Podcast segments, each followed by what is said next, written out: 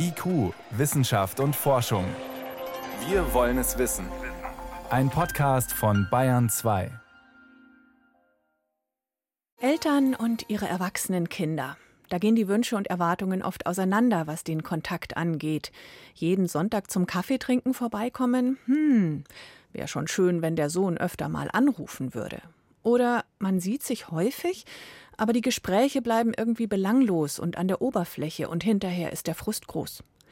Der Soziologe Carsten Hank von der Uni Köln hat zusammen mit Kollegen in einer Langzeitstudie über zehn Jahre das Verhältnis zwischen den Generationen untersucht. Rauskam, von den mehr als 10.000 Teilnehmenden war jeder Zehnte von der eigenen Mutter entfremdet. Zum Vater ist es sogar jedes fünfte erwachsene Kind, das kein gutes Verhältnis hat. Das sind schon viele, Herr Hank, oder? Die da unter Entfremdung von den eigenen Eltern leiden.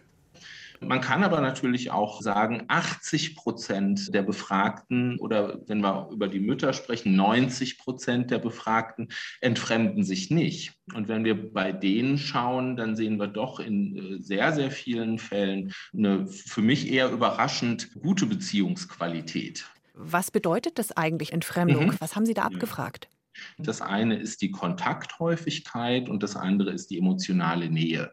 Und wir haben eben gesagt, eine Beziehung definieren wir als entfremdet, wenn entweder überhaupt kein Kontakt besteht oder wenn sehr seltener Kontakt, also seltener als monatlich besteht und gleichzeitig eben auch angegeben wird, dass so keine emotionale Nähe vorhanden ist.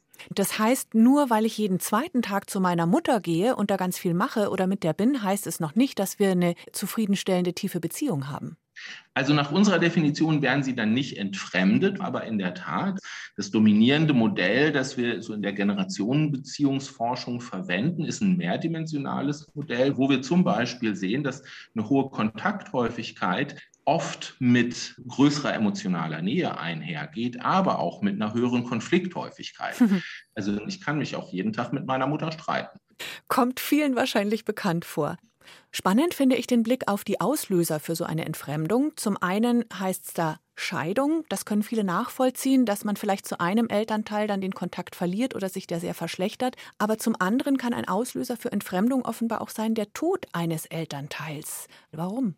Wir erklären unseren Befund so, dass so ein Ereignis die gewohnten Familienbeziehungen durcheinander rüttelt sei es jetzt eben eine Scheidung oder der Tod eines Elternteils, eine Beziehung, die man vorher in ihrer Art, wie sie gelaufen ist, vielleicht gar nicht hinterfragt hat, bis zu einem gewissen Grad in Frage gestellt wird. Und egal dann auch wieder, ob Scheidung oder Tod eines Elternteils, man nimmt als Kind diesen Verlust des anderen Elternteils vielleicht auch anders wahr als das verbleibende Elternteil. Bei einer Trennung gibt man vielleicht dem einen Elternteil eher die Schuld daran, dass die Familie zerbrochen ist, als dem anderen. Also sozusagen dieses kritische Lebensereignis, Tod oder Trennung, kann eben dazu führen, dass man auch die Beziehung zum verbleibenden Elternteil nochmal anders bewertet. Spontan denkt man bei einer gestörten Beziehung zwischen erwachsenen Kindern und Eltern schnell an undankbare, egoistische Kinder, aber Experten, Familientherapeuten sprechen da auch von einem sogenannten sozialen Erbe, das unbewusst fortgeführt wird und mhm. dass da gar keine echte Bindung von Anfang an womöglich da gewesen sei.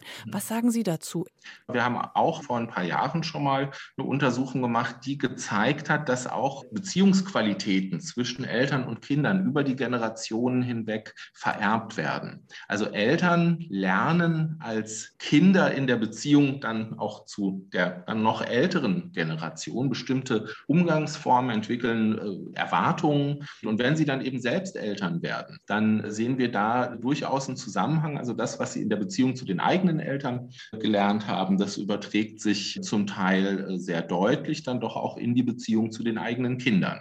Also insofern sehen wir da auch ein Muster, das man als Vererbungsprozess Prozess oder wir würden das als intergenerationale Transmission bezeichnen, äh, beschreiben könnte. Können wir uns dazu vielleicht nochmal diese Unterschiede bei den Müttern und Vätern anschauen, dass doch mehr erwachsene Kinder ein schlechtes Verhältnis oder eine Entfremdung zum Vater spüren? Sind das immer noch diese sprachlosen Väter, die sich mit Fühlen schwer tun? Also es dreht sich nach wie vor sehr viel um, um die Mutter, die eine zentrale Rolle in diesem System von Familienbeziehungen einnimmt. Und es zeigt sich vor allem eben auch da wieder, dass eben nach einer Trennung typischerweise immer noch die Kinder bei der Mutter verbleiben und dann eben vor allem auch durch das fehlende Zusammenwohnen mit dem Vater eine Situation geschaffen wird, die eine Entfremdung auch später begünstigt wenn ich eine Entfremdung spüre als Elternteil, als Kind, wie kann eine Wiederannäherung passieren? Zunächst mal muss man ja immer sagen, dass eine Wiederannäherung nicht unbedingt immer das Gesündeste einer Beziehung ist. Es gibt ja durchaus sowas wie toxische Beziehungen, Beziehungen, in denen es auch körperliche oder seelische Gewalterfahrungen gibt wo es vielleicht für die Beteiligten sogar besser ist, auf Distanz zu gehen.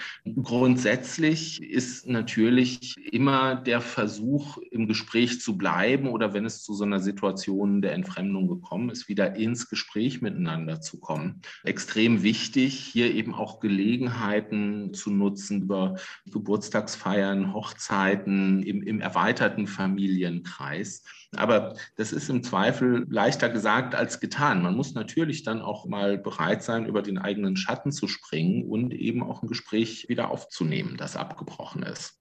Herr Hank, es heißt doch immer, die Beziehungen zwischen den Generationen würden schlechter und die Kinder würden sich gar nicht mehr um die Eltern kümmern.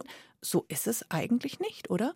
Nee, so ist es nicht. Und äh, vor allem, was wir in einer anderen Studie eben auch gefunden haben, ist, ist auch so, dass sich in den letzten 20, 30 Jahren hier kein Trend hin zu einer größeren Distanz zwischen den Generationen abzeichnet. Die Generationenbeziehungen in Deutschland, wie auch in Europa insgesamt, bewegen sich eigentlich auf einem stabil hohen Niveau. Und auch wenn diese Zahlen, die wir jetzt in unserer aktuellen Studie gesehen haben, die sehen beunruhigender aus, als sie meines Erachtens tatsächlich sind, wenn wir eben dem gegenüberstellen, dass es in 90 Prozent der Beziehungen zur Mutter und in 80 Prozent der Beziehungen zum Vater keine Entfremdung gibt.